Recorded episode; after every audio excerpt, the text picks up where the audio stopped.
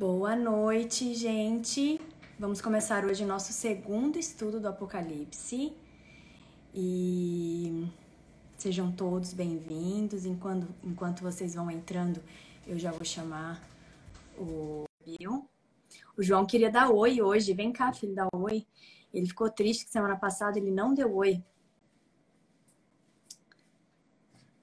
Dá oi. Boa oi. Noite. Oi para todo mundo, bem-vindos. Pastor Bill, já mandei o convite para ele, só esperando ele entrar. Acho que eu mandei. Eu aprendi agora, hein, gente? Então, só esperando ele. Como que vocês estão? Todos assistiram a primeira, o primeiro estudo? É uma sequência, viu, gente? É a construção de uma casinha. Então, é sempre bom vocês assistirem os anteriores e para continuar, ok? Vamos ver o Pastor Bill, já mandei o convite para ele.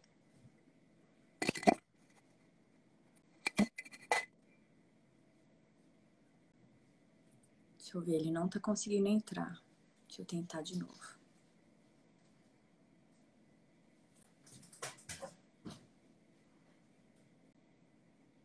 Gente, estão com seus. Aí, conseguimos. Oh, tudo bem? Você tudo acertar... bem? Boa noite. Estou tentando acertar aqui essa. A câmera?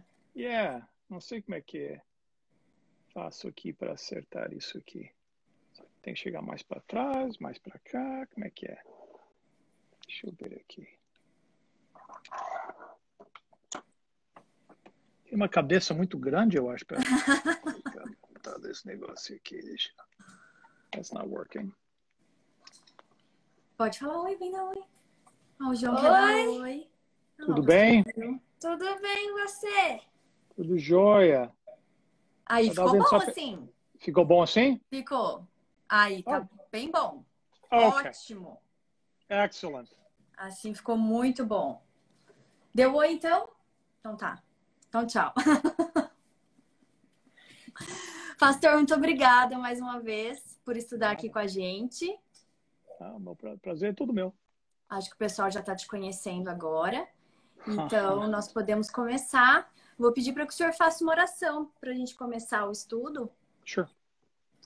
Vamos orar então. Nosso querido Deus, nosso Pai, muito obrigado pela oportunidade que temos de nos reunirmos essa maneira virtual e estudar a tua palavra. Nós sabemos que cada vez que vimos juntos e estudamos é uma bênção derramada sobre nós. Então, te suplicamos que o Senhor possa nos abençoar e que o teu Santo Espírito possa nos dar o entendimento necessário para que possamos tirar desta, deste estudo lições para as nossas vidas, em nome e por amor de Jesus. Amém. Amém. Amém. Só lembrando que vocês podem mandar perguntas aí na caixinha, que no final o Pastor Bill responde, tá bom? E que vai estar tá gravado aqui no Instagram, no YouTube, podcast. Vamos lá, então. Ok, então, Simone, nós vamos começar no capítulo 2 hoje. E capítulo 3, onde tem as mensagens das sete igrejas. Ok. E, e uh, estas mensagens, algumas coisas só assim, de, de introdução, né? É, é, óbvio que tinham mais do que sete igrejas na, na Ásia. Um, ah, nós não sabemos exatamente por que é que estas sete foram escolhidas. É, uh, Existem algumas ideias que as sete igrejas se localizavam uh, num caminho uh, comercial, uma, uma rota comercial. Então, pode ser que as mensagens aí para essas igrejas seria mais fácil de essa mensagem ser espalhada por causa lo, lo, da localização geográfica da, das igrejas. Uhum. Né?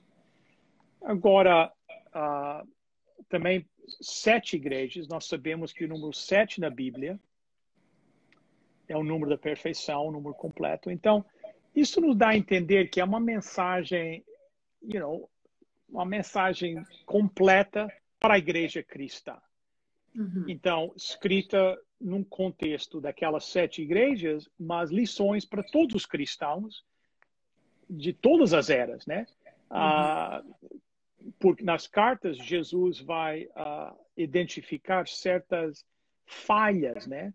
Uhum. que as igrejas têm e é uma boa advertência para nós na nossa na nossa experiência uh, cristã. Então, uh, a primeira das igrejas que foi uh, que é mencionada é no capítulo 2 e quem sabe você se importa ler?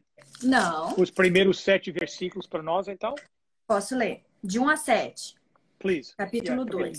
Yeah, Ao anjo da igreja em Éfeso escreve: Estas coisas diz aquele que conserva na mão direita as sete estrelas e que anda no meio dos sete candeeiros de ouro. Conheço as tuas obras, tanto o teu labor como a tua perseverança, e que não podes suportar homens maus, e que puseste à prova os que a si mesmos se declaram apóstolos e não são, e os achaste mentirosos. E tens perseverança, e suportaste provas por causa do meu nome, e não te deixaste esmorecer. Tenho, porém, contra ti que abandonaste o teu primeiro amor. Lembra-te, pois, de onde caíste.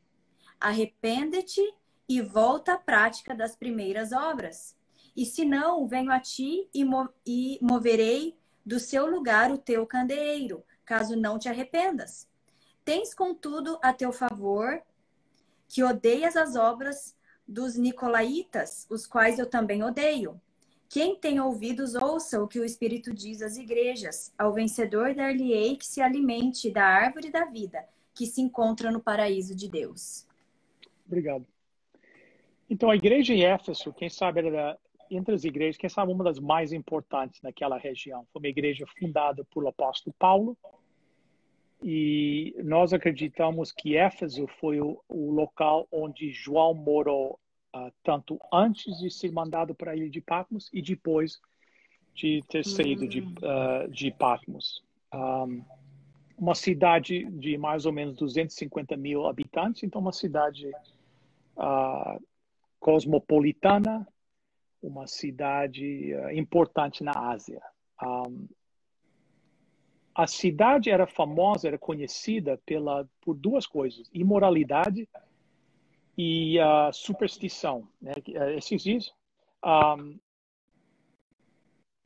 então, a igreja foi estabelecida por Paulo e mesmo em meio a essas dificuldades, a igreja cresceu e uh, se tornou uma igreja muito importante. Então, quando João está escrevendo por elas, a igreja em Éfeso é uma igreja forte, uma igreja boa, uma, uma igreja uh, respeitada. Os cristãos que moravam lá tinham passado por severa perseguição por serem, uh, por serem cristãos. Então, uh, e Jesus ele se apresenta a eles como aquele que Uh, que conserva na mão direita sete estrelas, que anda no meio sete candeeiros de ouro, né?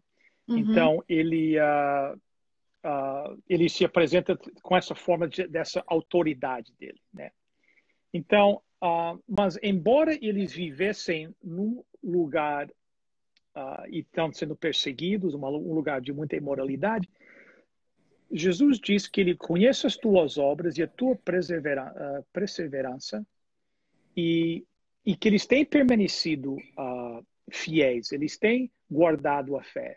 Uhum. Embora enfrentando grande perseguição, eles não eles não abandonaram a fé, né? Uhum. Então, doutrinamente, a igreja é sólida, está certa, tem uma boa base uh, doutrinária e diz que, por exemplo, que eles tinham a, odiado as obras dos Nicolaitas. Nós, nem, nós não, realmente não sabemos quem é que eram esse povo. Quem são eles? É. Quem, quem são eles? Nós não sabemos, mas é óbvio uh, que eles ensinavam doutrinas falsas, eram you know, falsos professores. Então, eles resistiram isso. Então, you know, uma igreja que tem permanecido na fé, embora estão enfrentando dificuldades. Então, mas apesar dessas, dessas coisas boas que a igreja tem, Jesus disse que existe uma falha grande neles.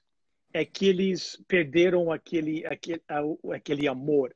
O primeiro é amor, né? O primeiro amor. E é interessante que a igreja em Éfeso, se você ler em Éfeso, uh, capítulo 1, 15. 15, exatamente, é reconhecida como uma igreja de, uh, de amor, né? Uma, uma uhum. igreja que amava, né? Sim. Então, para eles perderem isso, isso é algo, uh, you know, que ia contra a, quase que a razão pela qual aquela igreja existia, como aquela igreja era, you know, era conhecida. Então, you know, eles eles estão colocando ênfase e foco nas coisas certas, doutrinamente eles estão certos, eles não foram corrompidos por nenhuma das influências ao redor deles. Mas nisso, em preservar a doutrina, eles têm abandonado e têm enfraquecido o amor um para o, o outro. Yes. You know, e na realidade, uh, então o que é que acontece? A, a tendência de uma religião assim é que se torna legalista. Né? Uh, nós dizemos, por exemplo, que os fariseus, you know, os fariseus tinham todas as obras certas. Eles faziam tudo certo. Só que o espírito que motivava as obras é que era errado. E aqui é, é parecido que eles, que, eles, que eles se comportam you know, de maneira assim, doutrinária, you know, sólido, não, não, mas não tem, you know, não, não tem o amor. Então, you know, três coisas que Jesus diz para eles.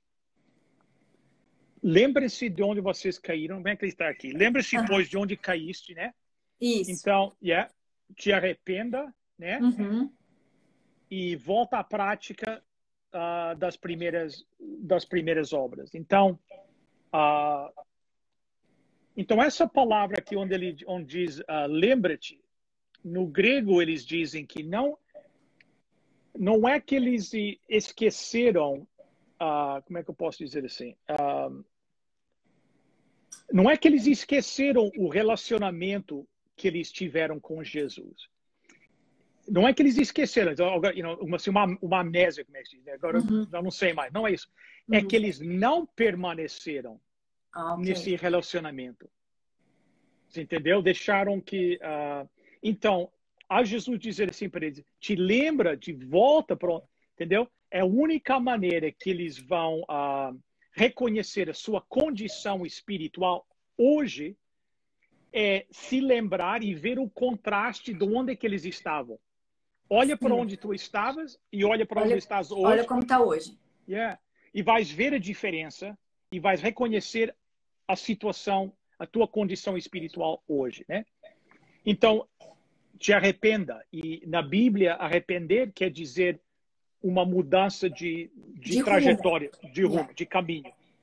Entendeu? Então, reconhece, olha para trás, vê onde é que vocês estavam e onde é que vocês estão. Se arrependam, que quer dizer mudem de rumo. Porque nós, nos, nos Estados Unidos, eu passei, quando eu era consultor, eu trabalhei muito nos Estados Unidos, no sul dos Estados Unidos. Eles têm um ditado lá em inglês que é assim: If you always do what you have always done, you're always going to get what you've always gotten. Uhum. Yeah. Então, se você sempre faz, fizer aquilo que sempre fez, vai receber sempre que a mesma coisa. Sempre o mesmo resultado. Não muda. Né? Einstein, não foi Einstein que diz que uh, uma das definições da, da loucura é repetir as mesmas coisas e esperar um, um resultado, resultado diferente. diferente. Entendeu? Então, olhem para onde vocês estão. Então, reconheçam sua condição e onde vocês, onde vocês caíram. Tomam um voto de, uh, de uh, you know, mudar de mudar caminho, de direção. mudar de direção e volta a fazer as coisas, né? Que vocês you know, faziam antes, uhum. né? Do the, uh, em inglês está assim, do the deeds. Aqui está a uh, como é que está aqui? Volta a prática das primeiras obras. Volta à prática das primeiras obras. Então volte a fazer aquilo que vocês, vocês faziam. Vocês faziam antes. Então you know, esta mensagem, é, porque isso, isso é algo interessante que começa com esta, com esta igreja, e, e aqui destaca o problema de, de todos os cristãos, independente da denominação que nós seguimos, é o balanço entre uh, observando as práticas religiosas e o amor.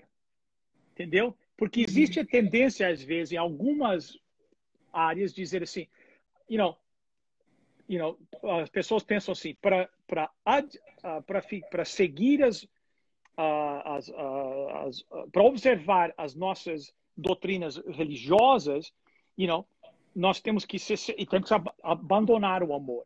E pois em outros lugares eles dizem, you know, as pessoas focam muito no amor, mas se esquecem da, da doutrina. Então, na vida do cristão é sempre encontrar esse equilíbrio, equilíbrio.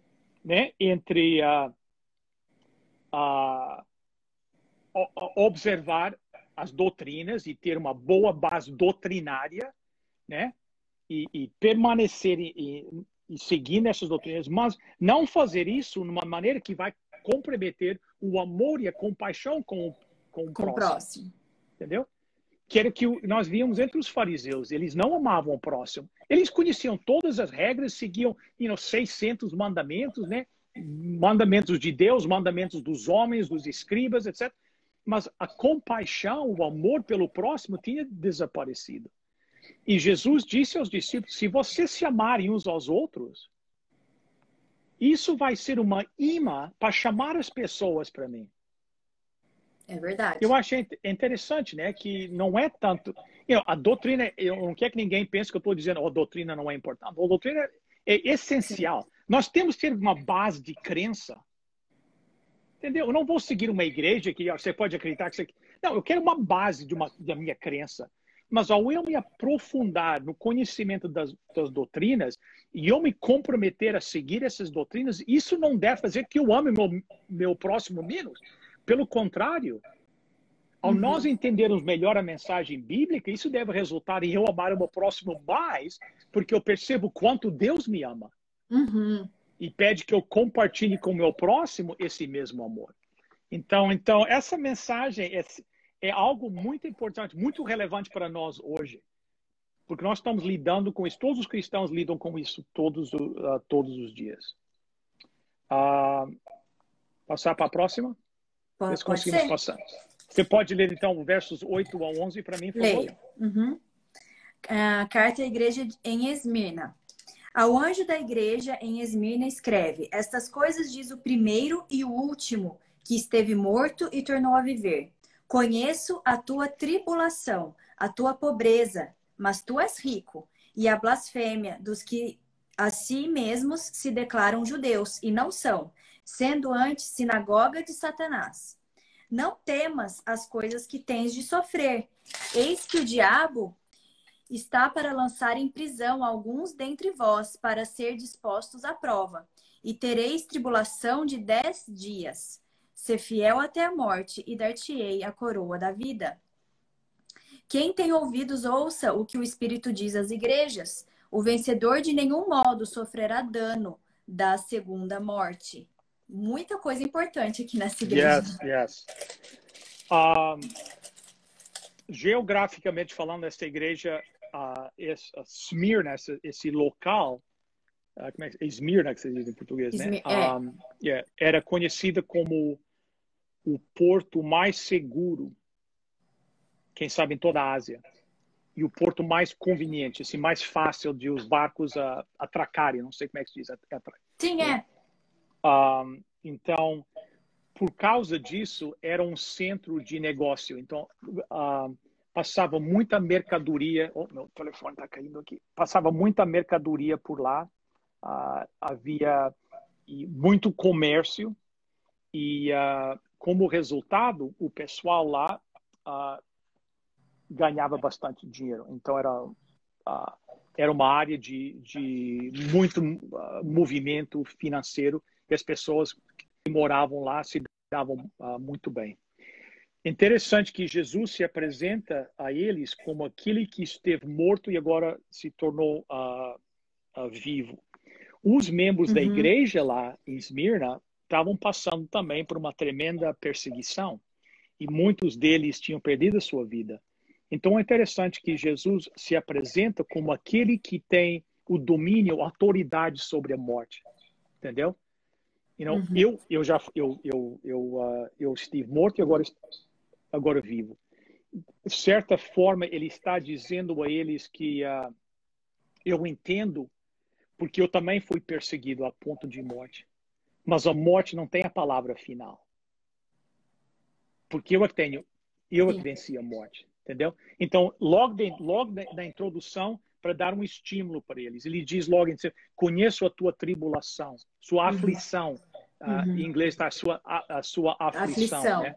É. Então, é, e aqui a palavra grega quer dizer eu conheço a, a, a pressão que está te esmagando. Entendeu? É, é, é- essa é a tradução dessa palavra tribulação ou aflição. É um, é um peso que Sim. eu conheço o peso que está esmagando vocês. E, e depois ele diz assim, ah, e a tua pobreza. Então, como resultado da sua fé, embora Esmirna fosse um lugar de muito comércio, o pessoal se dava muito bem financeiramente, os cristãos não, por não participar das, ah, das atividades ah, pagãs, como resultado da sua lealdade a Jesus Cristo e serem Uhum. membros de Cristo, eles sofriam financeiramente por isso. Então, é interessante que Jesus diz para eles: Eu sei que vocês são pobres, ah, literalmente e não financeiramente, mas veja o que é que ele disse, né? Ele Uhum. diz: mas, mas, mas são ricos. São ricos. Yeah. Yeah. Vocês são pobres ah, financeiramente, mas ah, você, em, em, em, em, bens materiais são pobres, mas em, na graça vocês são ricos. Entendeu? Então achei interessante. Pois ele fala dessas calúnias, né? A blasfêmia. Então, ah, os judeus, ah, os judeus do Império Romano, em grande parte, eles não eles não eram obrigados debaixo da lei em adorar o imperador ah, romano, ok? E não adorar os deuses pagãos. Então, os judeus tinham estabelecido um, certo acordo com o Império Uhum. Romano, dando essa, essa, criando essas condições ah, para eles. Um, mas, ao chegar ao final do primeiro século, os judeus lá em Esmirna se, se encontraram numa situação difícil, porque os romanos não conseguiam diferenciar entre os judeus e os cristãos. Por quê? Porque ambos os grupos adoravam no sábado. Eles Ok. os dois adoravam no mesmo, no mesmo dia. Então, ahm, o- o- os romanos olhavam para os cristãos e pensavam que os cristãos eram uma seita dos judeus. Eles Ok. eram- estavam todos Os judeus, para se distanciar dos cristãos, foi em, em Esmirna, o que é que eles fizeram? Foram ter com as autoridades locais romanas e começaram a levantar calúnias, a blasfemar contra os, contra os cristãos. Oh, ok. Falar mal dos cristãos. Hum. Para que, para quê? Para que as autoridades romanas começassem a perseguir os cristãos e eles, e eles são separados dos cristãos. Ah. Entendeu? Então imagine isso. Então, por eles fazer isso, imagine, é o povo de Deus, né, fazendo isso, né? Então, porque veja o que é que diz, ah, que ele diz que é, por aqueles que se declaram judeus, mas não são, sendo antes. E veja a expressão que ele usa aqui, da sinagoga de De Satanás, Satan- Yeah. entendeu? Porque, you know, eles eles estão, é um negócio horrível que estão fazendo, entendeu? Sim. Então, não, isso não é. Eles não são judeus. Isso, um judeu não faz isso. Isso são da sinagoga de Satanás. Isso é obra de, de Uhum. Satanás. Ficar blasfemando contra Yeah. os cristãos. É, contra, entendeu? Levantando falso testemunho, Testemunho. contra eles e, e resultando na perseguição desse povo, entendeu? E- Uhum. e, e criando dificuldades financeiras e, e- e muitos deles ah, sendo presos e, e- e quem sabe até ah, you know, mortos. Então, então, uh, no verso 10, Jesus agora diz para eles, you know, então esse, essa situação fazia com que os cristãos estivessem debaixo do, do medo constante. Porque imagine, você nunca sabia se o teu vizinho estava falando mal de ti, as autoridades, e você está em casa uma noite, chega alguém na porta, te leva, entendeu? Eles viviam debaixo desse medo constante. E Jesus diz para eles no verso 10, não temas as coisas que tens que sofrer. Eis que o diabo está para lançar em prisão alguns dentro de vós para, uh, para ser dispostos à prova e tereis tribulação uh, de, de dez dias. Mas ser fiel até a morte e dar-te a coroa da vida. Então, Jesus disse, Jesus é bem honesto com eles. E não, às vezes a nossa tendência é quando nós temos uh, notícias más para dar a alguém, nós dizemos em inglês, nós cobrimos em açúcar, we sugarcoat it, né? Yes. Entendeu? Fazemos mais, you know, mais leve, oh, dá uma camada é. de açúcar para para não ser tão, porque ninguém quer ser a pessoa que entrega as notícias. A notícia é ruim. Jesus aqui não, ele é bem, ele explica para ele. O que vocês estão passando já foi mal, vocês vão passar pior ainda. A situação vai piorar. Mas eu quero que vocês saibam alguma coisa que eu tive morto e agora estou vivo. E se vocês perseverarem, se vocês permanecerem fiéis, o que, é que ele diz? Dar-te a coroa, da, coroa vida. da vida. Eu vou te dar. Eu reconheço os teus sofrimentos. Eu sei o que é que é sofrer pela, sua, pela tua fé. Que eu sofri, eu fui perseguido até a morte. Então, permanece fiel. A situação vai apertar mais, vai ficar pior. Mas permanece fiel que eu te darei a coroa da vida. Então, o, you know, os comentaristas, os experts, dizem que essa, essa mensagem, esta igreja, historicamente reflete o período um, do, you know, do, do, Império Romano perseguindo os cristãos, assim, do, do segundo e terceiro século, you know, you know, mais ou menos. Uh, enquanto o Império Romano ia perseguindo e matou you know, muitos, muitos cristãos. Então, basicamente. Os, os é... 1.260 anos? Ainda não. Ah, ainda não. Tá. Ainda não. Ok. No próximo, vamos começar próximo. a ver o início, o, ah, tá. início, tá. o início desse período. Então, tá. isso seria uh, o período antes da conversão ao cristianismo do imperador Constantino. Ah, ok. Antes de então, naquele, yeah, são mais ou menos naquele período, desde, uh, you know, mais ou menos da morte de João, né? Até a conversão, mais ou menos, mais ou menos da morte de João, que foi a mais ou menos no ano 100, Sim. por aí, até a, a conversão do imperador Constantino.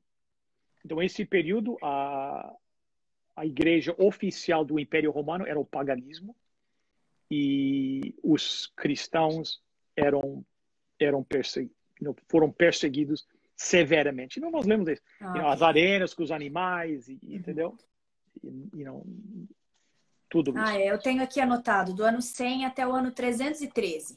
Yeah, então mais ou menos, that's right. Por aí. Então, mais, por uhum. aí, you know, a morte do último apóstolo até a conversão de, de Constantino, que era o imperador que se converteu do paganismo para o cristianismo. Vamos agora, então, à terceira igreja agora, né? Vamos. Que é Pérgamo, né? Então vamos do verso 12 a 17, por favor. Ok. Ao anjo da igreja em Pérgamo escreve: Estas coisas diz aquele que tem a espada afiada de dois gumes. Conheço o lugar em que habitas, onde está o trono de Satanás, e que conservas o meu nome e não negaste a minha fé. Ainda nos dias de Antipas, minha testemunha, meu fiel, o qual foi morto entre vós, onde Satanás habita. Tenho, todavia, contra ti algumas coisas, pois que tens aí os que sustentam a doutrina de Balaão, o qual ensinava a Balaque a armar ciladas diante dos filhos de Israel, para comerem coisas sacrificadas aos ídolos e praticarem a prostituição. Outro sim, também tu tens o que da mesma forma sustentam a doutrina dos nicolaítas. Portanto, arrepende-te e se não, venho a ti sem demora, e contra eles pelejarei com a espada da minha boca.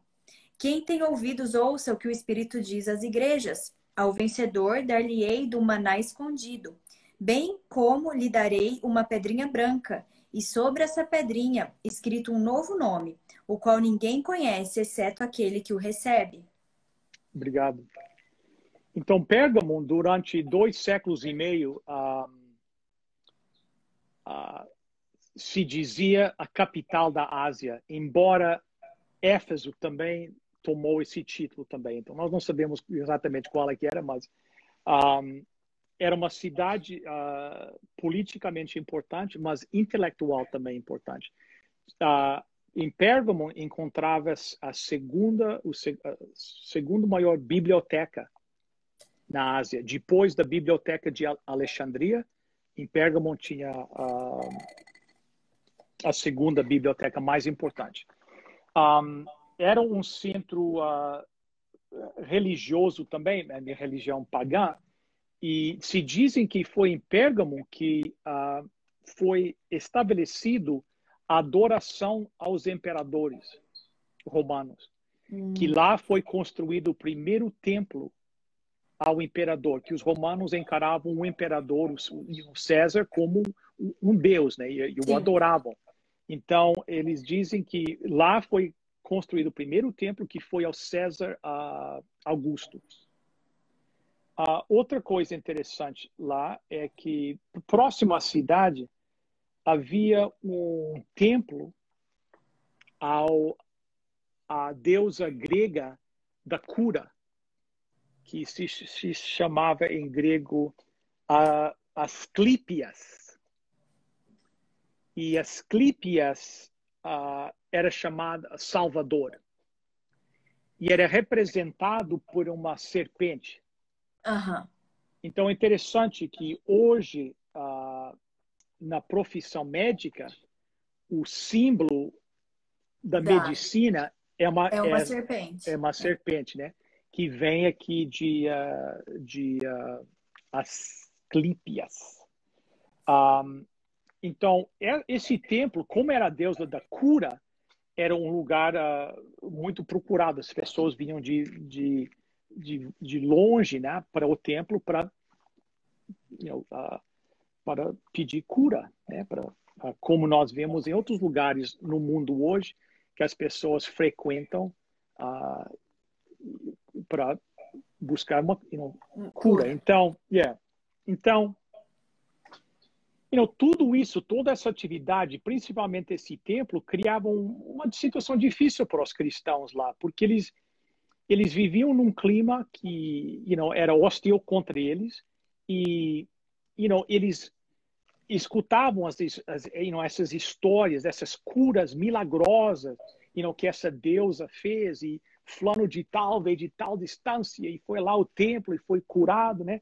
Então, e, então é por essa razão que nós acreditamos que Jesus diz, diz ao falar deles, diz que é o lugar uh, uh, como é que está aqui o do templo, é onde, onde Satanás habita.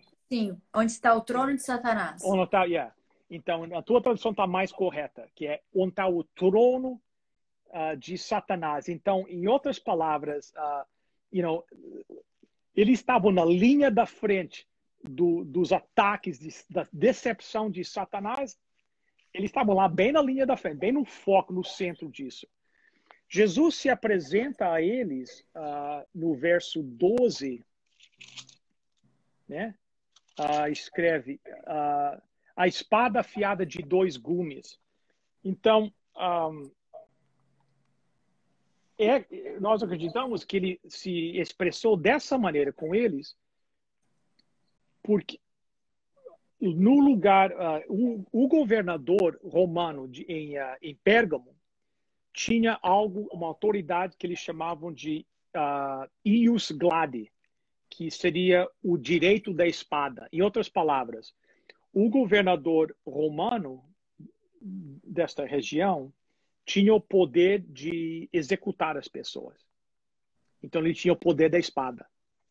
Então, uh, e esse poder da espada foi usado muitas vezes contra esses cristãos. Uhum. Então é interessante que Jesus se apresenta logo de início eles com aquele que tem a espada afiada de dois gumes. Entendeu? O governador tem uma espada, mas esta espada mas... que eu tenho é, é algo uh, diferente. Então, Jesus disse: Eu reconheço que vocês moram num lugar que é contra vocês. Uh, eu sei que vocês uh, estão num lugar onde é o trono de Satanás, onde Satanás habita, as atividades de Satanás são intensas nessa. E a, a maioria de vocês, um bom número de vocês, tem permanecido fiel. Sim, não negaste mas, a minha fé. That's right. Então tem um grupo aí que permaneceu fiel, mas entre, entre alguns aí, não é bem assim. Então, ele começa a distinguir que tem dois campos. Todavia, contra ti algumas coisas, pois tens os que sustentam a doutrina de Balaão, né? Uhum. E uh, também tens, no verso 15, também tens os que são da mesma forma sustentam a doutrina dos nicolaítas, aqueles que os outros tinham resistido, aqui eles tinham uh, you know, aceitado. Então, existem esses dois estes dois campos, dois, dois grupos. E eles se. Uh, por que que acontecia? Alguns desses cristãos que abandonaram a fé estavam incentivando os outros cristãos. Para, nós dizemos em inglês go with the flow. Vai com, you know, vai com fluxo. Vai com fluxo. Eu, para que criar perseguição? Para que criar dificuldade para ti? Entendeu? Né? Vai, you know, não, you know, vocês podem participar nas atividades ao, ao, ao imperador pagão e, you know, e ficar aqui também. Por que, por que criar dificuldades para a sua vida? Então, você vê um contraste aqui com a igreja em Éfeso, que enquanto a igreja de Éfeso you know, tinha perdido aquele amor uns pelos outros, mas eles eram tá fiéis, eles nunca iam abandonar isso. Aqui já Aqui já tinha uma atitude mais relaxada, né? Não, não porque, you know. O que, que tem, se, né? Que, Vai lá um pouquinho. É pouca, é pouca coisa. E não sei, eu sei que vocês não acreditam naquilo, você, mas você vai lá, para que você não acredita? Que diferença faz? É só daqui, não é só da boca para fora. Que diferença faz? Então Jesus diz para eles, e não, não, para eles não you know, se comprometerem na sua fé, né? Não, uhum. não, não deixarem que, uh, como é que está aqui no verso 16? Uh, you know, portanto, arrepende-te, se não vem. Como é que está no. Eu, o 16? Yeah. Portanto, arrepende-te, e se não, venho a ti sem demora, e contra eles pelejarei com a espada da minha boca. Yeah. Então ele diz: Eu quero, you know, não, não entre na conversa deles, se arrependam disso, senão eu vou vir com essa espada, porque eles já conheciam a ideia da, da, espada, da espada. e vou, e vou uh, pelejar contra eles, eu vou lutar contra, you know, uh, contra eles. Então, a única maneira de eles uh, evitarem esse julgamento de Jesus é se arrepender e, como é que você diz? Trocar de rumo, né? Mudar Trocar, de rumo. Mudar de rumo. Ir em outro caminho. Era a única maneira que eles iam se... Uh, e aqueles, depois ele diz algo aqui também que eu achei interessante ele disse. Uh, yeah, no verso 17, na primeira parte do verso 17. You know, como assim para os estimular, né? Que ele diz assim: quem tem ouvidos ouça o que o Espírito diz à igreja, depois vê o que é que ele diz ao vencedor o quê? Dar-lhe-ei o maná escondido, bem yeah. como lhe darei uma pedrinha branca, e sobre essa pedrinha escrito um novo nome, um, um nome novo, o qual ninguém conhece exceto aquele que o recebe. Yeah, ele disse assim: se vocês. Uh, aqueles, que, aqueles que não participavam das adorações ao imperador pagão, eles. Uh, os que participavam recebiam, tipo assim, um certidão com o seu nome, dizendo que eles fizeram parte daquela. Então, oh. como esses cristãos não tomavam parte, eles não recebiam esse certidão. Então, uma das coisas que Jesus disse aqui e darei uma pedrinha branca e sobre essa pedrinha escreva o teu nome. Então, não se preocupem que vocês não estão recebendo a certidão dos pagãos, que quando eu vier, eu te entrego uma, um certidão que, que é bem melhor. E para aqueles que permanecerem fiéis, ele diz algo que eu acho interessante. Diz assim, vocês vão comer a comida dos anjos. Sim. O privilégio, vocês vão ter o privilégio, né, de comer o o pão dos anjos, né? Então, um, Então, aqui, historicamente falando, este período cobre de you know, 313, mais ou menos, quando uh, you know, Constantino se converteu, né?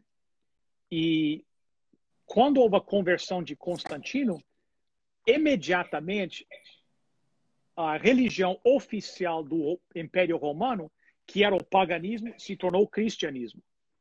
Então, os cristãos ficaram contentes porque aquela terrível perseguição que eles já tinham passado de quase 300 anos, ou vai acabar, nós não vamos ser perseguidos mais.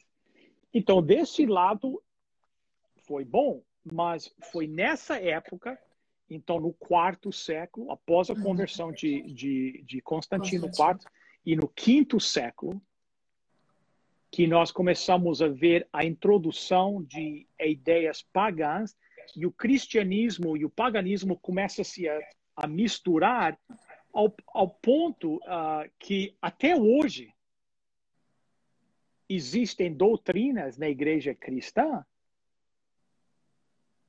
que entraram aqui, nessa época, aqui nessa época. do paganismo e estão sendo adotadas hoje como doutrinas cristãs. Mas são doutrinas do. Então, know, essa, essas ideias aos poucos começaram a entrar para a igreja. Então a igreja de essa igreja de Pérgamo é essa luta dos cristãos para não comprometer, eu não sei se é essa palavra em português, em inglês é compromise. Comprometer. A Isso. fé cristã, para não diluir a fé cristã, né, com ideias com ideias pagãs. You know, com o argumento de não, mas you know, que diferença faz? É, uma, é pouca coisa, uma pequena coisa, isso vai aliviar algum do sofrimento, etc, etc. Mas, you know, uh, isso uh, uh, diluir a fé cristã uhum. não é uma boa estratégia. Que é, que é esse verso 14, né? E praticarem a prostituição, né? Yes, São as, as, filosofias pagãs yeah. que começaram yeah. a entrar dentro da igreja, né? O, yeah. A, prostituição da igreja significa isso, né? As doutrinas yeah. pagãs que foram entrando no cristianismo. Yeah, porque you know, é interessante que a Bíblia usa bastante essa essa descrição de prostituição. Por exemplo, você vê em, lá em Juízes, quando o povo atravessou para a terra prometida e Deus dá a ordem para acabar com todos aqueles povos, né, aqueles povos pagãos, porque porque Deus queria que aquela nação fosse um exemplo, né? uma, uma nação comprometida com Deus, uma nação you know, guiada por Deus. E, e ele, isso ia ser um exemplo para todos aqueles povos ao redor, e eles iam crescer que nem esse povo e buscar esse Deus. Mas quando o povo atravessou, eles pensaram, mas que diferença, vamos deixar esse pessoal aqui, mas não precisa matar todos, né? Isso também é um, também é um massacre, não é? Vamos fazer. Então, o que, que aconteceu? Eles combinaram a adoração do verdadeiro Deus com esses deuses, com essas doutrinas pagãs. Então, o que é que é a prostituição? Não é que eles abandonaram a adoração de Deus e agora se viraram completamente para. Não, isso, entendeu? Prostituição é. É a mistura, né? That's right. E tem vários, entendeu? Eles tanto adoram a Deus como os deuses pagãos. Não? Tem tem vários, uh, uh, como é que se diz, uh, focos da, da, da, afeição, do amor, entendeu? Uhum. Então não é não é um amor exclusivo. Quem sabe para Deus seria menos ofensivo se eles tivessem rejeitado a Deus, entendeu? E, e se só. fica só com, entendeu? Mas o que eu acho que, que foi nojento para Deus é eles tentarem combinar a adoração de Deus e a adoração, entendeu? Não diferenciar, não ter aquele relacionamento especial. Não, tu és o meu Deus, you know? É para ti que eu me you know, dedico. Que nem nós, eu sou um pastor nos casamentos, você falou no seu casamento, you know? te guardar apenas para esta pessoa. Uhum. Entendeu? Não fazendo isso, tendo múltiplos parceiros, é prostituição.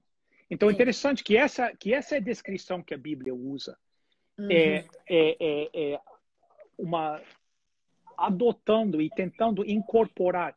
Por isso que diz, Deus diz, eu sou um Deus uh, jealous, como é que se diz em inglês? É, tem... Ciumento. Ciumento. Ciumento.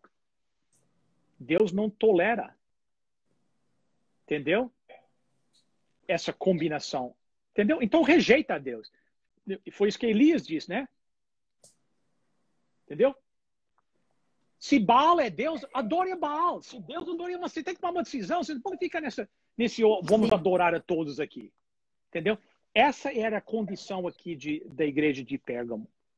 E isso começou a aparecer na igreja cristã no terceiro e quarto século com a conversão de, uh, de Constantino. Você quer continuar? Tem uma pergunta aqui. Sure. É... Deixa eu ver. Uh... Mas tendo Deus criado o homem e a terra com tamanha diversidade, não seria insensato buscar uma cultura de adoração única para todo mundo? Não, que a razão, porque a razão que Deus é digno, é o único que é digno da adoração, é por a razão que ele é o Criador. Entendeu? Então, you know, nem nenhuma outra nenhum outro ser teria a autoridade de me subjugar, de me colocar debaixo do domínio, a não ser o meu Criador. Uhum. Entendeu? Ah, quando nós entramos num esquema onde existem uh, seres humanos que exigem adoração ou subjugação, isso é escravidão. Entendeu? Então, a única maneira que a humanidade seria teria liberdade seria escolher adorar a Deus. Então, Deus nos deu a liberdade de escolher. E como nós sabemos, os nossos primeiros pais não foram os mais sábios em como usar essa liberdade. Uhum. Entendeu? E Deus respeita isso. E até hoje, Deus dá liberdade para aqueles que querem aceitar e aqueles que querem uh, rejeitar a verdade, né? Então, uh, you know, a única, you know, é difícil explicar em português, a única uh, o único ser, eu acho que vai assim, o único ser, a única que tem o direito de, de pedir, de exigir adoração é o Criador. Ele é, que, ele que foi, ele que uhum. foi, ele que nos, ele que nos criou. Entendeu? Então é por isso que ele pode. E deveria ser, you know, a, a adoração do nosso, a nosso Deus deve vir do nosso, do nosso amor e a nossa gratidão por Ele ter nos criado uhum. e ter nos amado desta forma. É esse tipo de adoração que Deus quer. Entendeu? Então, não sei se isso re responde a, you know, a, Sim, a pergunta. Sim. Yeah, então, yeah, então, you know, a Bíblia fala de diversidade de de, de línguas, de povos, de nações, né? You know, tudo isso, todos os seres foram criados, então a, a, essa uh, diversidade de racial, linguística, a Bíblia, isso é tudo se encaixa dentro dos ensinamentos bíblicos. A única coisa que Deus exige ou Deus pede, por ser o Criador, é que não haja, não haja essa diversidade em quem nós, quem nós adoramos. Porque ele é o único que vai que vai que nós vamos you know, ser de, tá debaixo dele, mas com toda a confiança, porque todas as decisões que ele toma são em nosso favor, porque ele é um porque ele é como ele é um pai. Entendeu? Sim. Eu não teria tanta confiança me colocar debaixo desse tipo de controle de um ser humano, porque os seres humanos podem ser corruptos, né? E muitas vezes tomam decisões que não são no melhor interesse nosso, mas sim de, com Deus nunca há essa preocupação. As decisões sim. que Deus toma são para que nós tenhamos vida e tenhamos com mais abundância. Foi o que Jesus disse. Uhum. Sempre a nosso favor, né? I don't know if that helps. Sempre a nosso favor. Yeah. Sempre a nosso favor. É, vamos para a próxima? Sure. Tira? Você que sabe. Você é que manda no. Yeah, vamos então. Uh, esse aqui é um pouquinho mais. Uh, mais uh... Yeah, Você quer que leia 18. todo ou só algum verso ah, específico? Lê, lê todo? Yeah, vamos ver todo, se se importa. Tá.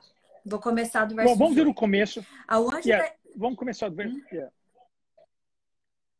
Uh, verso 18. Yeah, ok. Pode ir. Yeah, pode ir. Ao anjo da igreja em Tiatira escreve: Estas coisas diz o Filho de Deus, que tem os olhos como chama de fogo e os pés semelhantes ao bronze polido.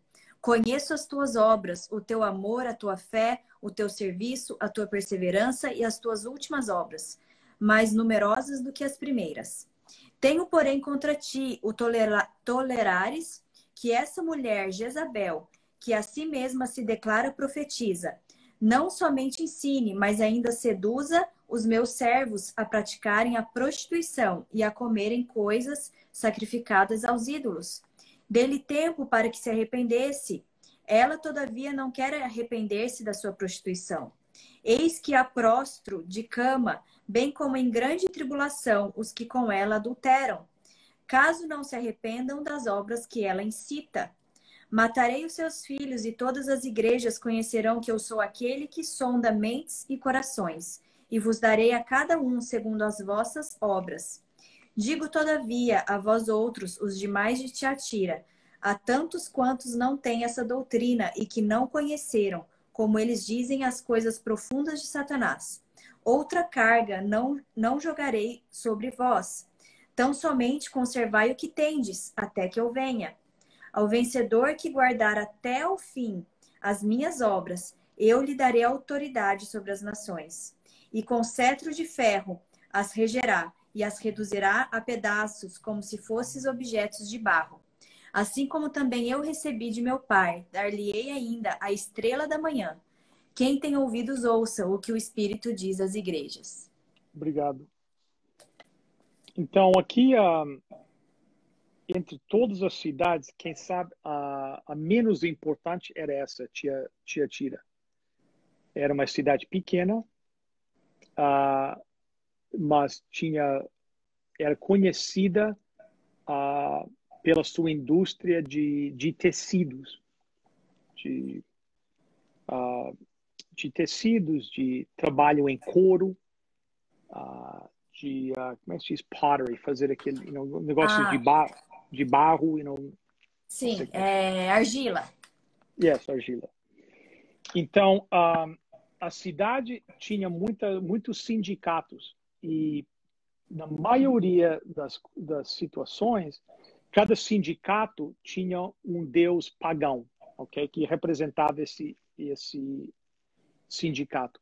Os membros do sindicato era esperado que eles participassem das festas, dessas festas pagãs aos seus uh, aos seus deuses. Então, aqueles que se recusavam a participar dessas festas eles uh, sofriam consequências. Era difícil deles, às vezes, continuar na sua profissão, porque eles não se eram não, não eram considerados you know, fazendo parte do you know, fazendo parte do grupo eram isolados então cria uma certa uh, dificuldade então para os cristãos uh, you know, existia uma certa pressão financeira sobre eles e eles serem cristãos não somente uh, afetava no, no, ramo assim, religioso, espiritual, mas também no financeiro e nas dificuldades de trabalhar ao ter um negócio ou ser empregado por alguém por não participar da, das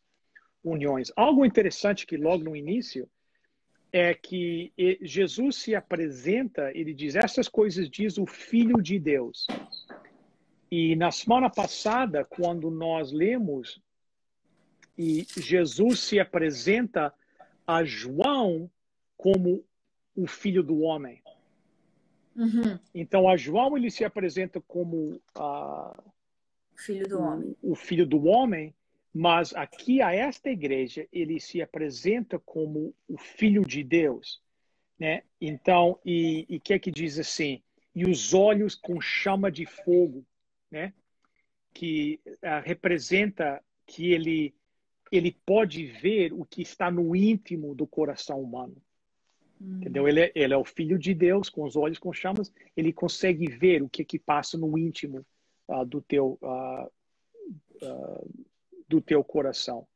Um, aqui, Jesus descreve a igreja e não conhece as tuas obras, o teu amor, a tua fé, o teu serviço, a tua entendeu? Então, you know, uh, por exemplo, a igreja de Éfeso, you know, tá caindo no amor. E esse, you know, esse, esse pessoal não. não. Eles têm amor, you know, servem. O grande problema deles é que aparentemente existe uma mulher Sim.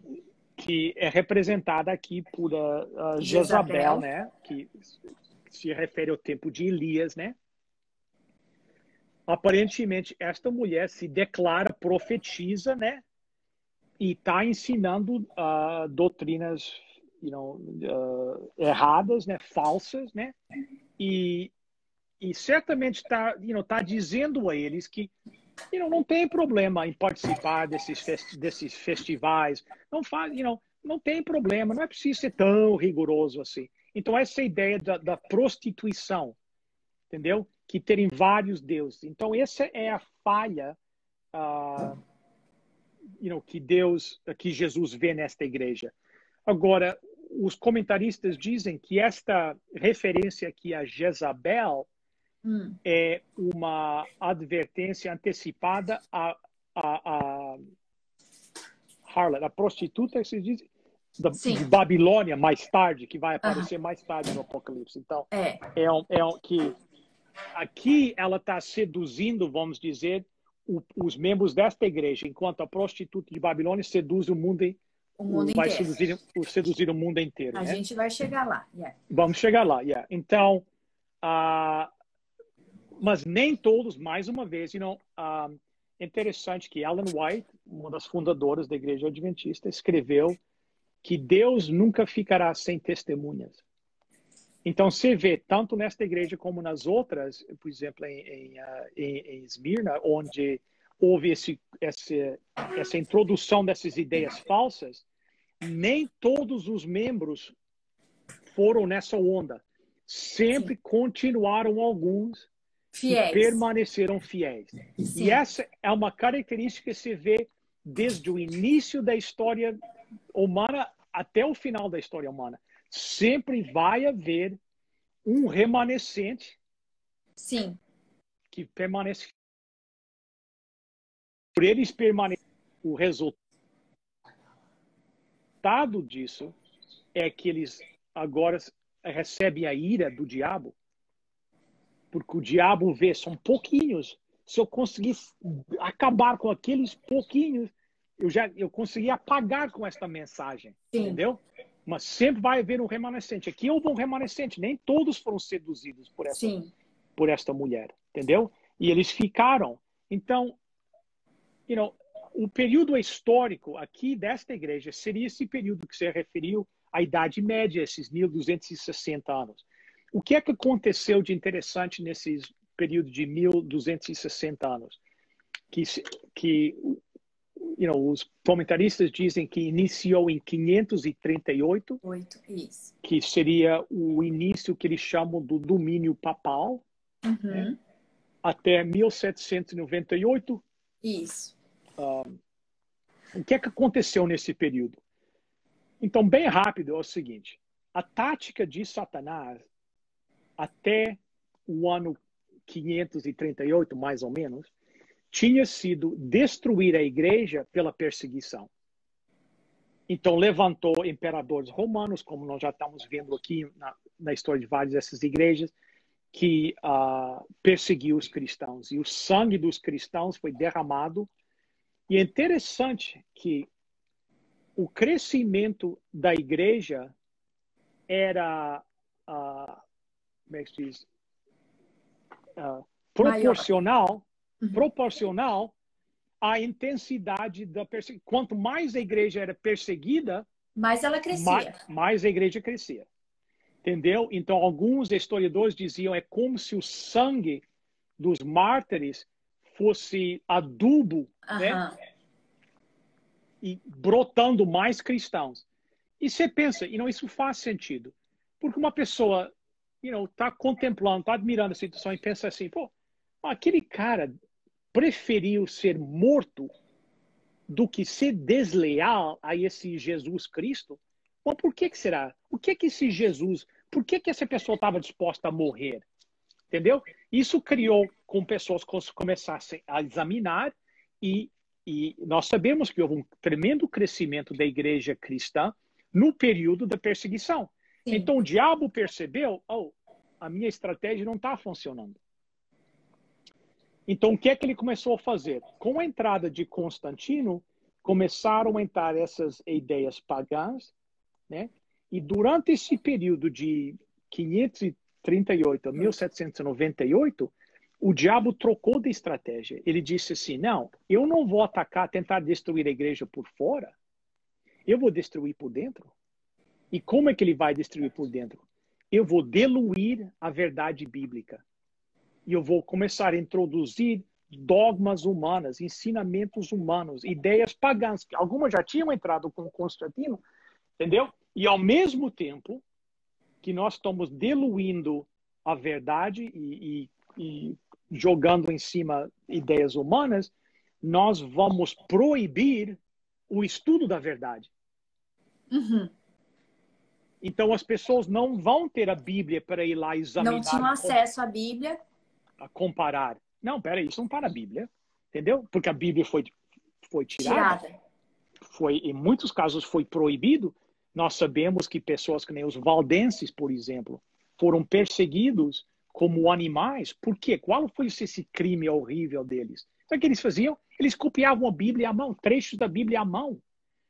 E, e espalhavam esses trechos. Iam para uma cidade, eles faziam com que os seus jovens se matriculassem nas grandes universidades e lá na universidade começavam a conhecer algumas pessoas e viam algumas pessoas que se simpatizavam com a, a doutrina cristã verdadeira, verdadeira. E, e, e apresentavam eles trechos da Bíblia que tinham sido copiados à mão. E quando esses valdenses eram descobertos, eles eram torturados e mortos porque era proibido espalhar a Bíblia. Entendeu? Então, isso que aconteceu, isso é que estava acontecendo aqui. Essa ideia que de dentro, alguém que se chamava um líder religioso aqui, Jezabel, se diziam religioso, alguém que as pessoas tinham confiança, porque você nunca vai olhar para um líder religioso para trair a tua fé. Sim. O ataque da igreja vem por fora, não, não de não dentro. dentro. Não de dentro. Entendeu? Mas o diabo levantou em seus meios pessoas, líderes religiosos, que começaram a corromper a fé, diluir a fé, a proibir o estudo da palavra. E nós sabemos que durante aquela época, you know, tudo foi, uh, como é que se diz? Tudo foi, uh, uh, you know, abafado. Não só não só o estudo da Bíblia, mas as artes, a literatura. Tudo foi. Entendeu? Uhum. Tudo. Porque um povo ignorante era mais fácil de dominar. Sim. E em termos de ignorância bíblica, melhor ainda. Quanto menos ele sabe da Bíblia. E agora, deixa eu fazer só um comentário bem rápido. E, e, isso é um negócio que eu falo bastante. Esta essa falta de conhecimento bíblico, esse, a, a, como é que vocês dizem? An, é, a, analfabeto, né? Analfabeto. Uhum. Analfabeto. analfabetismo bíblico que existe hoje é um problema enorme para, para os cristãos. Para o povo que adotou o princípio da reforma, só a escritura, a Bíblia e só a Bíblia, é impressionante. Existem muitos estudos feitos recentes, sim, dentro dos últimos 20 anos, 15 anos, da, do analfab, ana, ana, analfabetismo. analfabetismo bíblico que a maioria dos cristãos hoje não conhecem a Bíblia. E como resultado, existem doutrinas que permanecem na igreja hoje, na igreja hoje. cristã, que nem são cristãs, são doutrinas pagãs. Sim. E nós vamos falar, quem sabe, um dia sobre algumas dessas vamos ideias que, e mostrar o contraste, you know, contraste bíblico mas, então, aqui vem um apelo, aqui no, no meio do nosso negócio, é para nós nos aprofundarmos no estudo da Bíblia. Entendeu? Eu me lembro, quando nós começamos, eu era um jovem, ainda sou mais ou menos jovem, mas já fui. You know, eu era jovem e os meus pais decidiram, minha mãe mais do que meu pai, mas que nós precisávamos de uma formação religiosa, ok? Eu fui criado numa casa católica, a grande maioria da minha família são católicos, são pessoas boas. Eu conheço muitos católicos, são pessoas muito boas. Eu conheço alguns padres que são homens de Deus, que se que se entregaram por completo àquela obra, de, entendeu? E, e nós fomos, mas para nós não estava, nós tínhamos muitas perguntas que não estavam sendo respondidas Sim. nesse contexto. Então começamos a procurar. E uma das primeiras igrejas que nós fomos foi uma igreja pentecostal. Um pastor, um homem de Deus. Então, certo dia, nós sentamos com esse pastor canadense, né? Falava inglês, pentecostal. E perguntamos, dissemos para ele, nós estamos procurando uma religião, então, porque você não nos pode ajudar e you know, minimizar o nosso tempo de procura e nos dizer qual é que é a igreja verdadeira? e nos encaminha para a igreja. Nós gostávamos do homem, confiávamos nele, nos encaminha, nos diz qual é, que é a igreja verdadeira e nós já não é preciso perder tempo procurando aí, nos diz e nós vamos falar. Hum. E sabe o que, que esse pastor pentecostal, homem de Deus, sabe o que, que esse pastor pentecostal disse?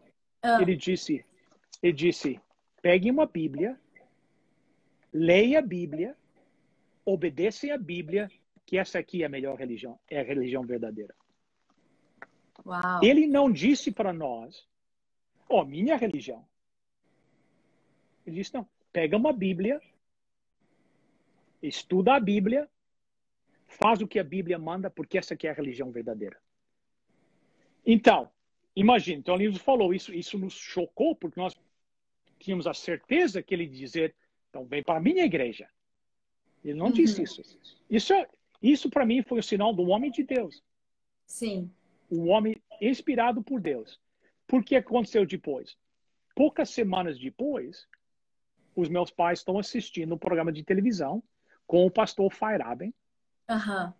E chega ao final do programa e o pastor Feiraben diz assim: Quantos de vocês assistindo querem receber uma Bíblia? Em português. Os meus pais pensaram: o pastor lá falou estudar a Bíblia. Este aqui está oferecendo uma Bíblia em português, que era mais fácil. Meus pais são portugueses, né? Ser mais fácil para eles. E ligaram: oh, nós queremos essa Bíblia.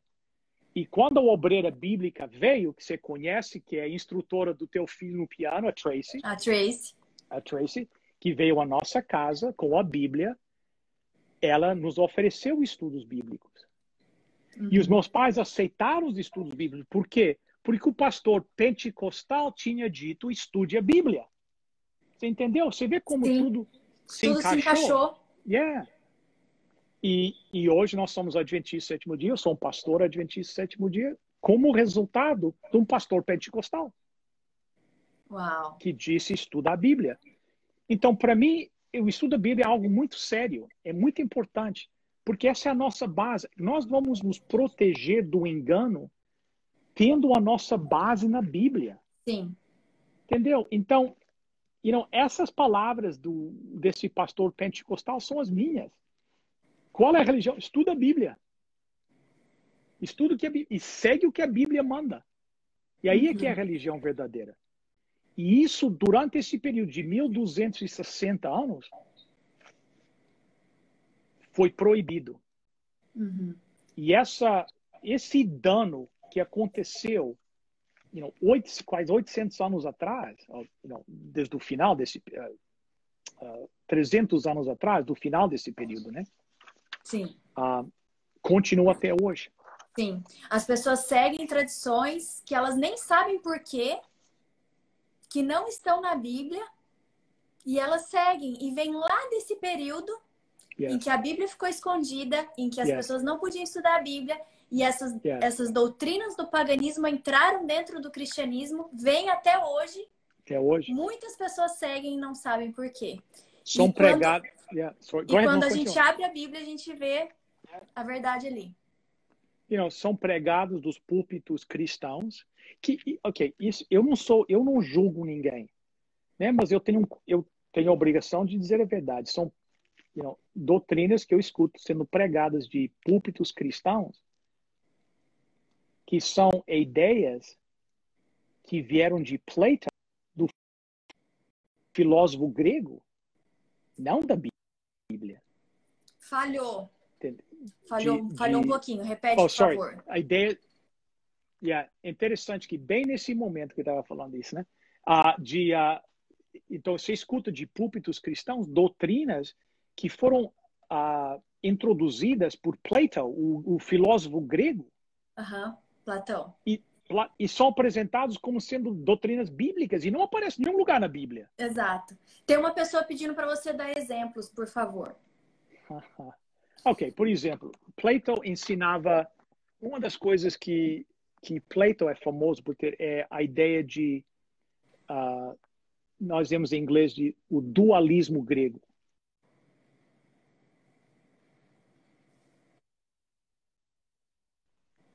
Aí, tá voltou. Tá, tá bom.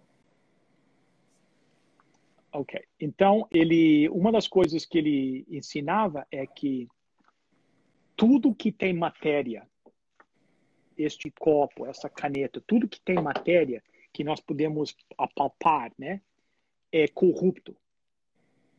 Mas aí fora tem outra dimensão, dimensão onde tem uma réplica disso que é perfeito.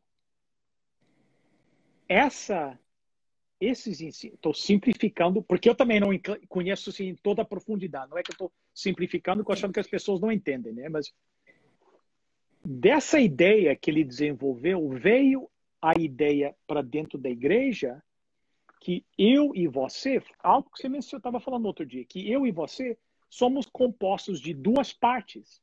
Uma uhum. parte física e, essa, e uma parte alma, uma parte fora de nós, fora que que pode existir fora do nosso corpo, entendeu? E essa ideia que, que nós somos compostos de duas partes não aparece em nenhum lugar da Bíblia. Entendeu? Que eu ou você ou qualquer um de nós tem uma parte da nossa existência que é eterna. Não, a eternidade, a Bíblia diz que existe um que é eterno, só Deus é que é eterno. Uhum. Yeah. Nem eu, nem você temos nenhum elemento eterno em nós. Não. Então, you know, e, nós podemos entrar outro dia em mais, mais profundidade, mas isso é uma, uma, das, uma das ideias, uma das doutrinas you know, uh, mais pregadas hoje uhum. que você vê, you know, um, a igreja, a United Church of Canada, nós chamamos a Igreja Unida do Canadá, que é tipo uma igreja tipo a igreja presbiteriana, presbiteriana mais ou menos canadense. Eu não saberia é. dizer, talvez, é. Em 1956, eles pediram a alguns teólogos da igreja deles para estudarem a Bíblia e comparar os ensinamentos bíblicos com os ensinamentos da igreja. E uma das áreas que eles entraram em choque foi nessa área dessa ideia da, do, da, da alma imortal. Uhum. E quando nós falamos isso, vou mostrar esse estudo que foi feito em 1956 pela igreja, a United Church of Canada, onde eles foram extremamente honestos e fiéis à Bíblia e a conclusão que eles de onde que vem essa doutrina que é pro, pro, uh, propagada. propagada hoje na igreja cristã sobre you know, corpo e alma. Eles são bem claros em dizer onde é que isso veio. Não sou eu. Eles, eles estudaram. Muito, muito interessante. Mas o tempo está nos tá passando. E... É, é. Tem mais alguma coisa para falar sobre Tiatira? Não, vamos continuar para Sardes. Vamos para Sardes. Yeah, então vamos começar no capítulo 3, né? Isso. Ao anjo da igreja em Sardes escreve: Estas coisas diz aquele que tem os sete Espíritos de Deus e as sete estrelas. Conheço as tuas obras, que tens nome de que vives e estás morto. Sê vigilante e consolida o resto que estava para morrer, porque não tenho achado íntegras as tuas obras na presença do meu Deus. Lembra-te, pois, do que tens recebido e ouvido, guarda-o e arrepende-te. Porquanto, se não vigiares, virei como ladrão, e não conhecerás de modo algum em que hora virei contra ti. Tens, contudo, em Sardes umas poucas pessoas que não contaminaram as suas vestiduras e andarão de branco junto comigo, pois são dignas. O vencedor será assim vestido de vestiduras brancas, e de modo nenhum apagarei o seu nome do livro da vida. Pelo contrário, confessarei o seu nome diante de meu Pai e diante dos seus anjos. Quem tem ouvidos, ouça o que o Espírito diz às igrejas. Um, Sardes, um, a cidade era localizada numa num monte, numa montanha, uh, uh, bem, bem íngreme. E então a cidade era era difícil acessar a cidade. Então era difícil de os inimigos atacarem a cidade por causa do, do, do seu local, né, da sua localização. O problema é que eles se sentiram tão confiantes na, no local da cidade que eles tinham uma certa arrogância e não protegiam a cidade. Porque quem vai conseguir subir até aqui? E na história, duas vezes a cidade foi conquistada e duas vezes os soldados chegaram lá e perceberam que ninguém estava guardando os portões porque eles achavam que ninguém ia conseguir subir lá. Então, o perigo da, da, da arrogância, né?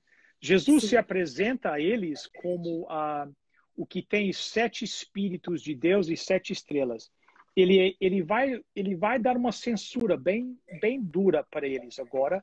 Então ele vem, ele diz na, na plenitude do Espírito de Deus, né? E vem para reavivar esta igreja, uh, you know, morta. Então, um, interessante que aqui ele não ele não traz nenhum elogios à igreja. Ele não diz não, nada que eles fazem bem. Sim. É, é só censura. Só Ora, não tem nenhum elogio para essa igreja. Não. E uh, uh, ele diz que um, é para estar viva, mas na realidade está está morta. Chegou ao ponto da, da morte, uh, you know, espiritual e que ela não uh, ela não atingiu né, as obras you know, que Deus exige. Né? Diz assim, ser vigilante e consolida o resto, verso 2, estava para morrer porque não tenho achado íntegras as tuas obras na presença de meu Deus. Aquilo que vocês fazem não é digno uh, de Deus. Então, eles não Deus, Jesus não menciona nenhuma, nenhum pecado assim, específico, nenhuma heresia específica que eles adotaram, é que a igreja é, é, tá, é, é uma apatia, vamos dizer assim, Sim. espiritual. Entendeu? Lazy. Preguiçosos. Não, Preguiçosa. Yeah, não, eles, uh, eles se comprometeram ao ambiente pagão e isso apagou aquela chama espiritual que eles tinham na sua vida. Então agora toma uh, uma igreja, uma igreja morta. Então Jesus diz a eles a mesma coisa que ele disse à igreja em Éfeso, no, cap... no verso 13: lembra-te. Essa ideia de volta e lembra né? uh, como vocês receberam a mensagem. Lembram como vocês aceitaram a, a mensagem, né? E, e, uh, e you know, apliquem isso na sua, na sua vida. Se recordem de tudo quanto vocês ouviram, tudo que vocês receberam, mas não é o suficiente só lembrar, vocês têm que aplicar isso na sua vida, na sua uh, vida presente. E ele diz: se vocês não fizerem isso, se vocês não acordarem da sua uh, letargia, apatia, né? Apatia. Eu virei e o que é que eu vou fazer? O que é que ele diz? Sem vocês esperarem, né? Sim. Como um ladrão. Como ladrão, né? E, uh, e vou executar o meu julgamento, né? Mas mais uma vez aqui nós nós percebemos que nem todos estavam nessa condição. Sim. Que havia um remanescente ou alguns que tinham. Sim, uh, verso 4. That's right. E ele, eles dizem aqui que eles um, não contaminaram as suas vestiduras brancas, né? Essas, uh, no livro do Apocalipse, aqueles vestidos de branco sempre significa aqueles que têm permanecido fiéis a, a Jesus Cristo. Uhum. Então, isso é o símbolo, né? Um, desse. Então, o que é que é, o que período isso representa? Uh, isso representa o período assim historicamente depois da reforma da, da, da reforma protestante. Yes. Um, you know, 1517. Um, yeah, houve um certo ânimo, you know, um certo entusiasmo com a reforma, mas aos uh, e houve um período lá que novas igrejas foram estabelecidas, mas com a morte dos reformadores, aquele ânimo começou a desaparecer. E nós sabemos que, ah, ao chegar ao final desse período, começou a entrar no lugar das doutrinas bíblicas o, o pensamento, o racionalismo, o secularismo, entendeu? You know, ide as ideias you know, intelectuais, Sim. o raciocínio humano, entendeu? Tomou uma posição de elevada no lugar uh, da Bíblia. Então, a igreja, durante esse período que parecia estar viva, quando você começa a, a, arriscar, você vê que aquilo é apenas uma camada que por trás estava realmente numa condição morta uh, espiritual. Eu estou avançando um pouquinho rápido, porque o meu telefone está acabando a bateria, então oh, okay. conseguimos chegar ao final. Então vamos a, a Filadélfia. Yes. Ao anjo da igreja em Filadélfia escreve: Estas coisas diz o santo, o verdadeiro, aquele que tem a chave de Davi, que abre e ninguém fechará, e que fecha e ninguém abrirá. Conheço as tuas obras, eis que tenho posto diante de ti uma porta aberta, a qual ninguém pode fechar. Que tens pouca força, entretanto guardaste a minha palavra e não negaste o meu nome. E, eis, farei que alguns dos que são da sinagoga de Satanás, desses que a si mesmos se declaram judeus e não são, mas mentem, eis que os farei vir e prostrar-se prostrar, prostrar aos teus pés e conhecer que eu te amei. Porque guardaste a minha palavra, a palavra da minha perseverança. Também eu te guardarei na hora da provação que há de vir sobre o mundo inteiro, para que para experimentar os que habitam sobre a terra. Venho sem demora. Conserva o que tens, para que ninguém tome a tua coroa. Ao vencedor faloei coluna no santuário do meu Deus, e daí jamais sairá. E gravarei também sobre ele o nome do meu Deus, o nome da cidade do meu Deus, a nova Jerusalém que desce do céu, vinda da parte do meu Deus, e o meu nome, novo nome. Quem tem ouvidos, ouça o que o Espírito diz às igrejas.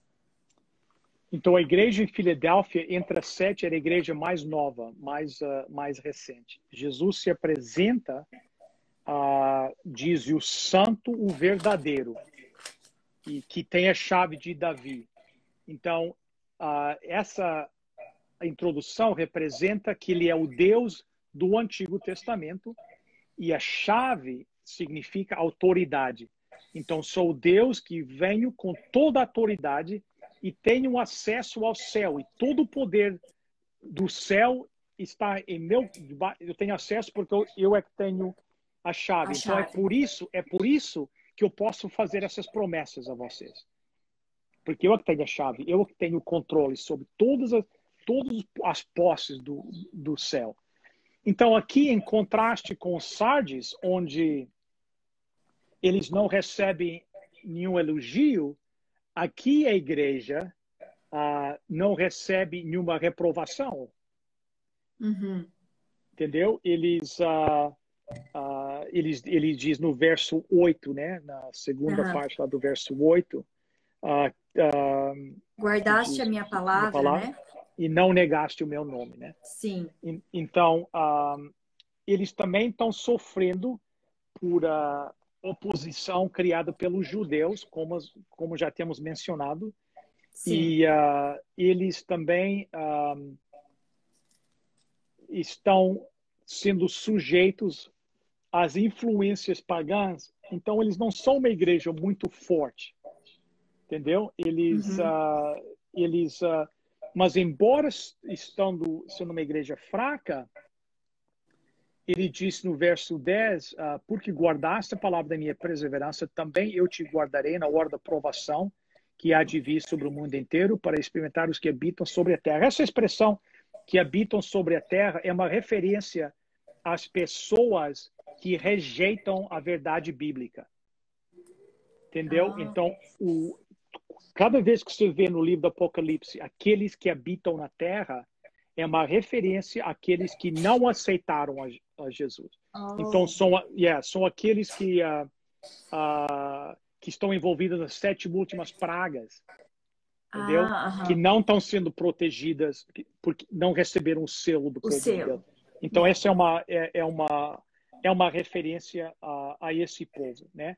Então, um, you know, Jesus vai abrir uma porta, ele, embora você seja uma igreja fraca, eu vou abrir uma porta que ninguém pode, né? Uh, que ninguém pode não fechar. Eu, eu vou criar oportunidades para vocês. E todos os poderes do inferno vão conseguir combater. Então, mas vocês têm que preservar essa, essa fé e têm que permanecer um, ah, you know, fiéis. Então, o período histórico que é representado aqui pela igreja de Filadélfia é a situação da igreja no 18º e 19º século, uh, quando houve um grande reavivamento, reavivamento. Do, yeah, do protestantismo. Temos muitos movimentos criados, sociedades bíblicas you know, ao redor do mundo. Houve uma, um interesse nos estudos, da, por exemplo, das profecias de Daniel, Uhum. Uh, houve uh, um, a, a, palavra de Deus foi espalhada bastante, houve um grande interesse e houve um grande avanço na obra na obra de Deus. Então esse período histórico é representado pela igreja pela, de Filadélfia. De Filadélfia. Então é esse período ali. Yes. Até eu tenho aqui 1798, 1844. Yes, yeah. Que nós Lá na frente vamos falar um pouquinho mais sobre 1844, isso. mas isso é uma data marcante da é. profecia bíblica, né? É o, é o final do período, de um período muito importante. É, a gente vai ver mais para frente. Yes. É a última carta somos nós, a igreja yes. hoje, né? Hoje, hoje. Essa é uma, essa é uma mensagem para nós hoje. Carta à igreja de Laodiceia. Ao anjo da igreja em Laodiceia escreve: Estas coisas diz o Amém a testemunha fiel e verdadeira, o princípio da criação de Deus. Conheço as tuas obras, que nem és frio nem quente. Quem deras fosses frio ou quente. Assim, porque és morno e nem és quente nem frio, estou a ponto de vomitar-te da minha boca. Pois dizes: Estou rico e abastado e não preciso de coisa alguma, e nem sabes que tu é infeliz, sim, miserável, pobre, cego e nu. Aconselho-te que de mim compres ouro refinado pelo fogo, para te enriqueceres, vestiduras brancas para te vestires, a fim de que não seja manifesta a vergonha da tua nudez, e colírio para ungires os olhos, a fim de que vejas. Eu repreendo e disciplino a quantos amo. Sê, pois, zeloso e arrepender-te.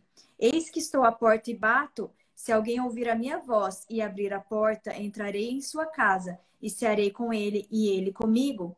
Ao vencedor dar-lhe-ei sentar-se comigo no meu trono, Assim como também eu venci e me sentei com meu Pai no seu trono. Quem tem ouvidos, ouça o que o Espírito diz às igrejas. Yeah, uma mensagem you know, fascinante também, né? Então, é. Laodiceia era uma cidade muito rica e tinha uh, era famosa porque tinha uma escola de medicina que tinha a sua especialidade que era lidar com uh, problemas dos olhos através de um colírio, de um ointment, eu acho que é colírio em português, Sim. né? Uh, mas embora a cidade, uma cidade rica, de, uma cidade nobre com muito dinheiro, eles tinham um problema muito grande que era com a água. Então a água que eles bebiam em Laodiceia vinha de 10 quilômetros de distância, pelo aquaduto. Eles não tinham água lá. Então o que é que acontecia? Essa água que vinha 10 quilômetros de distância, que vinha lá da, da fonte, né? Quando ela chegava, porque tinha que atravessar 10 quilômetros, quando ela chegava em Laodiceia, ela, a água nem vinha nem fria nem quente, vinha morna.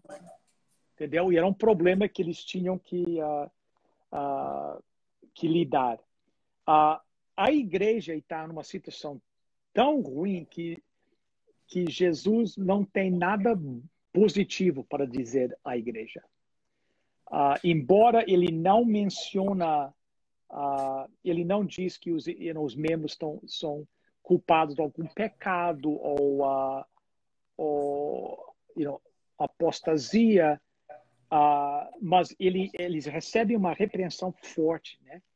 E, e, ele diz a igreja é como é como a fonte é, é, é como a água da cidade de vocês. Vocês são que nem a água que quando vocês tomam aquela água, vontade é de, é de vomitar, que nem é fria nem, uh, nem, nem é quente. quente. Os membros da igreja, interessante, Jesus diz, vocês têm um problema nos olhos, numa cidade que era famosa por lidar com o problema dos olhos, né? Então vocês estão cegos à sua condição. É uma ironia, né? Sim. Que uh, vocês estão cegos à sua condição, porque vocês olham para si mesmo e se acham que tem tudo uhum. para se sustentar. E vocês não enxergam que são pobres, nus, são miseráveis e cegos. Então, ele diz aqui, então, é interessante que Jesus diz em verso 18: Aconselho-te que de mim compres. Interessante que ele não diz assim, ah, ah, que vocês recebam de mim ele não está oferecendo essas coisas de graça. Hum. Ele diz: vocês têm que comprar isso de mim. Aconselho que vocês comprem de mim, que quer dizer que significa que eles vão ter que abandonar alguma coisa, vai haver uma troca. Para receber de Jesus, eles vão ter que entregar alguma coisa de troca. Não é, não é, ficar aqui de braço cruzado e vocês vão receber. Vai haver Sim. uma troca. Vocês vão comprar de mim. O que é que vocês vão comprar? ouro refinado pelo fogo, né? Ah, vestiduras brancas, que nós já falamos que as vestiduras brancas é aquela característica que representa aqueles que são fiéis a Deus. Sim. Right? E, uh, o, e, o, e, o, uh, e o colírio para ungir os olhos, a fim de que, de que vejas, né? Então, uhum. vocês têm que, comprem de mim uh, uma, vocês têm que ser provados no fogo, né? Porque como é que é o, como é, que é o ouro refinado? O ouro é refinado no, nas chamas, no fogo. Então Sim. ele diz assim: vocês ah, têm que receber uma fé provada, testada no fogo. Vocês têm que receber esses, esses, essas vestiduras brancas que representam a salvação, a lealdade de mim, e vocês têm que receber esse colírio que é a, o, é, a influência do Espírito Santo para que vocês possam entender a situação de vocês. Porque vocês não estão, vocês não não estão entendendo a sua própria condição. Sim. Vocês olham para o lado e pensam que estão ricos, mas eles são miseráveis. Então, vocês precisam ser provados na fé precisam de a salvação, as vestiduras brancas e o colírio, a influência do Espírito Santo, que só o Espírito Santo é que vai tirar essa, uh, como é que se diz? Essa, cegueira. Essa cegueira que vocês têm. entendeu? Para vocês entenderem, um, you know, a sua real situação, a, né? Situação. E vocês apenas vão receber isso se vocês não podem ficar you know, nessa apatia, nessa vocês têm que entregar, monidão, vocês têm que entregar, vocês têm que se comprometer. É por isso que vai haver essa uh, essa troca. Interessante. Apenas duas, embora embora ele recebe uma reprovação dura, é, é, a igreja de Laodiceia e eu acho que Filadélfia que Jesus diz que os ama. Ele não diz isso às outras uh, igrejas. Né? As outras igrejas. Então ele está, ele, embora ele está repreendendo eles, ele, ele, ele não desistiu deles ainda. Ele está fazendo tudo para quebrar essa condição de autossuficiência que eles sentem que eles têm e se verem dependentes de, de o seu uh, Salvador. Então, a única, o único remédio para a igreja é uma verdadeira uh, uh, entrega, uma verdadeira, como é que se diz? repentance, arrependimento, né? Começar de novo. Então, aí Jesus apela, que uma das cenas mais lindas é. you know, das Bíblias, nós já vimos o quadro, né? Agora, interessante, veja uma coisa aqui, que até este ponto aqui, a, rep, a, a repreensão de Jesus, a admonition, como é que é? Admonição? Admonição, é isso? Uma palavra em português? Admonition, assim, a, a, a, a crítica de Jesus, ah. re, entendeu? Repreensão. A repreensão tem sido para a igreja inteira. Sim. Para a igreja inteira. Mas agora você vai ver que ele, que ele muda o foco, né? Ele, hum. E agora ele vai ele vai se apresentar ao, a, a, a, cada membro individualmente. Veja que ele diz: Eis que estou à porta e bato. E se alguém ouvir a minha voz, né? Uhum. E abrir a porta, entrarei em casa e cearei com ele e ele comigo. Então, a repreensão é para a igreja toda, mas agora vem o apelo de Jesus para cada indivíduo. Porque essa é uma, é porque é uma decisão que tem que ser feita Individual. individualmente. Não é uma decisão do corpo inteiro da igreja. É cada um de nós tem que fazer essa, uh, you know, decisão. Essa, essa decisão. E se nós fizermos isso, ele entrará e jantará conosco. E como vocês, na, na tua cultura brasileira, que é praticamente a nossa cultura portuguesa, né? E na cultura do Oriente Médio, ter uma alimentação, jantar juntos, comer juntos, é algo muito íntimo. Uhum. Entendeu? Por exemplo, na nossa cultura, né, que você sabe, you know, quando alguém nos trai, diz, nós dizemos assim, pô, mas ele sentou.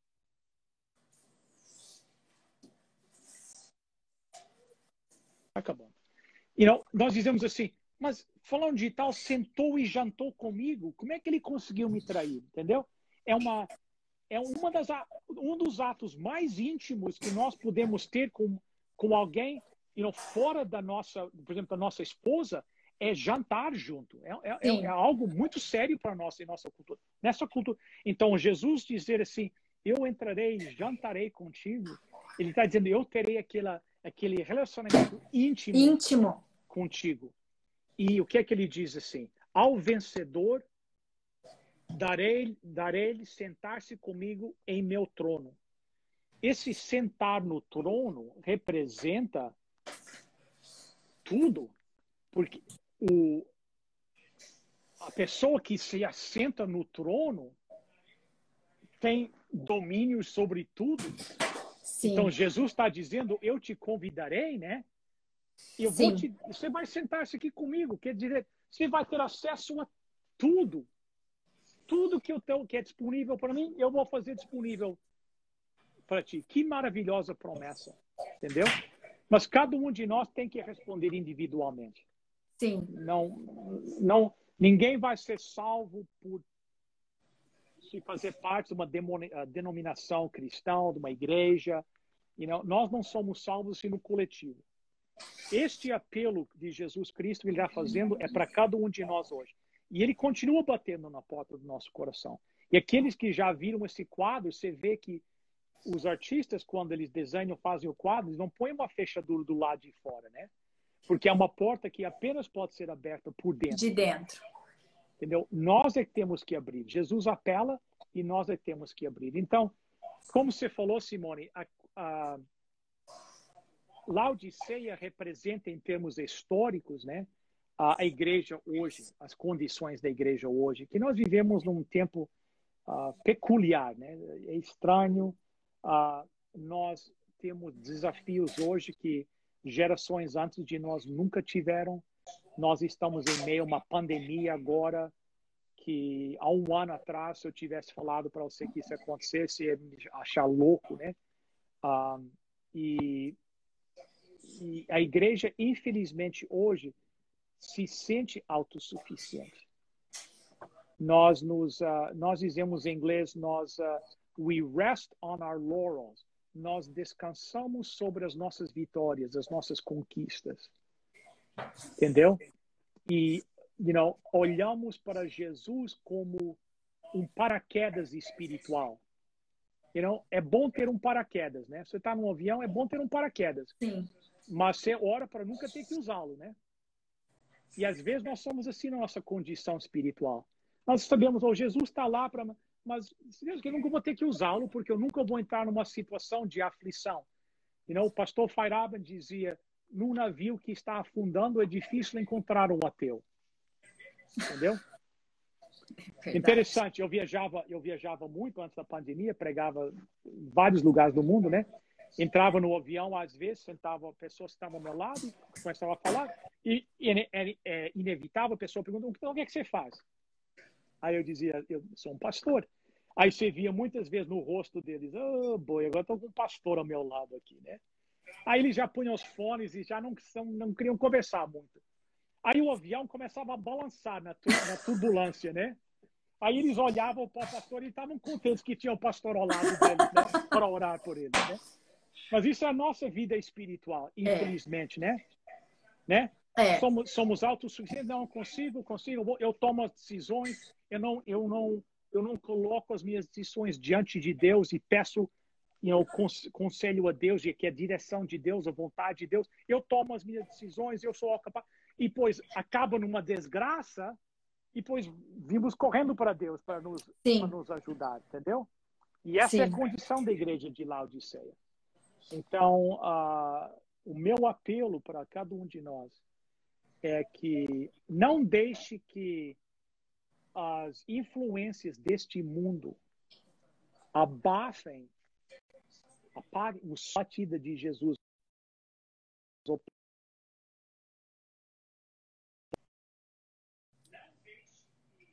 Que ele vai não deixe que as influências deste mundo atrapalhem e abafem a batida de Jesus no coração, na, na porta de cada coração.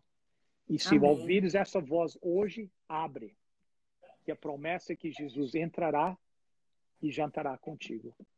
Ah, o dia eu... da salvação é hoje, né? Agora. É agora. Entendeu?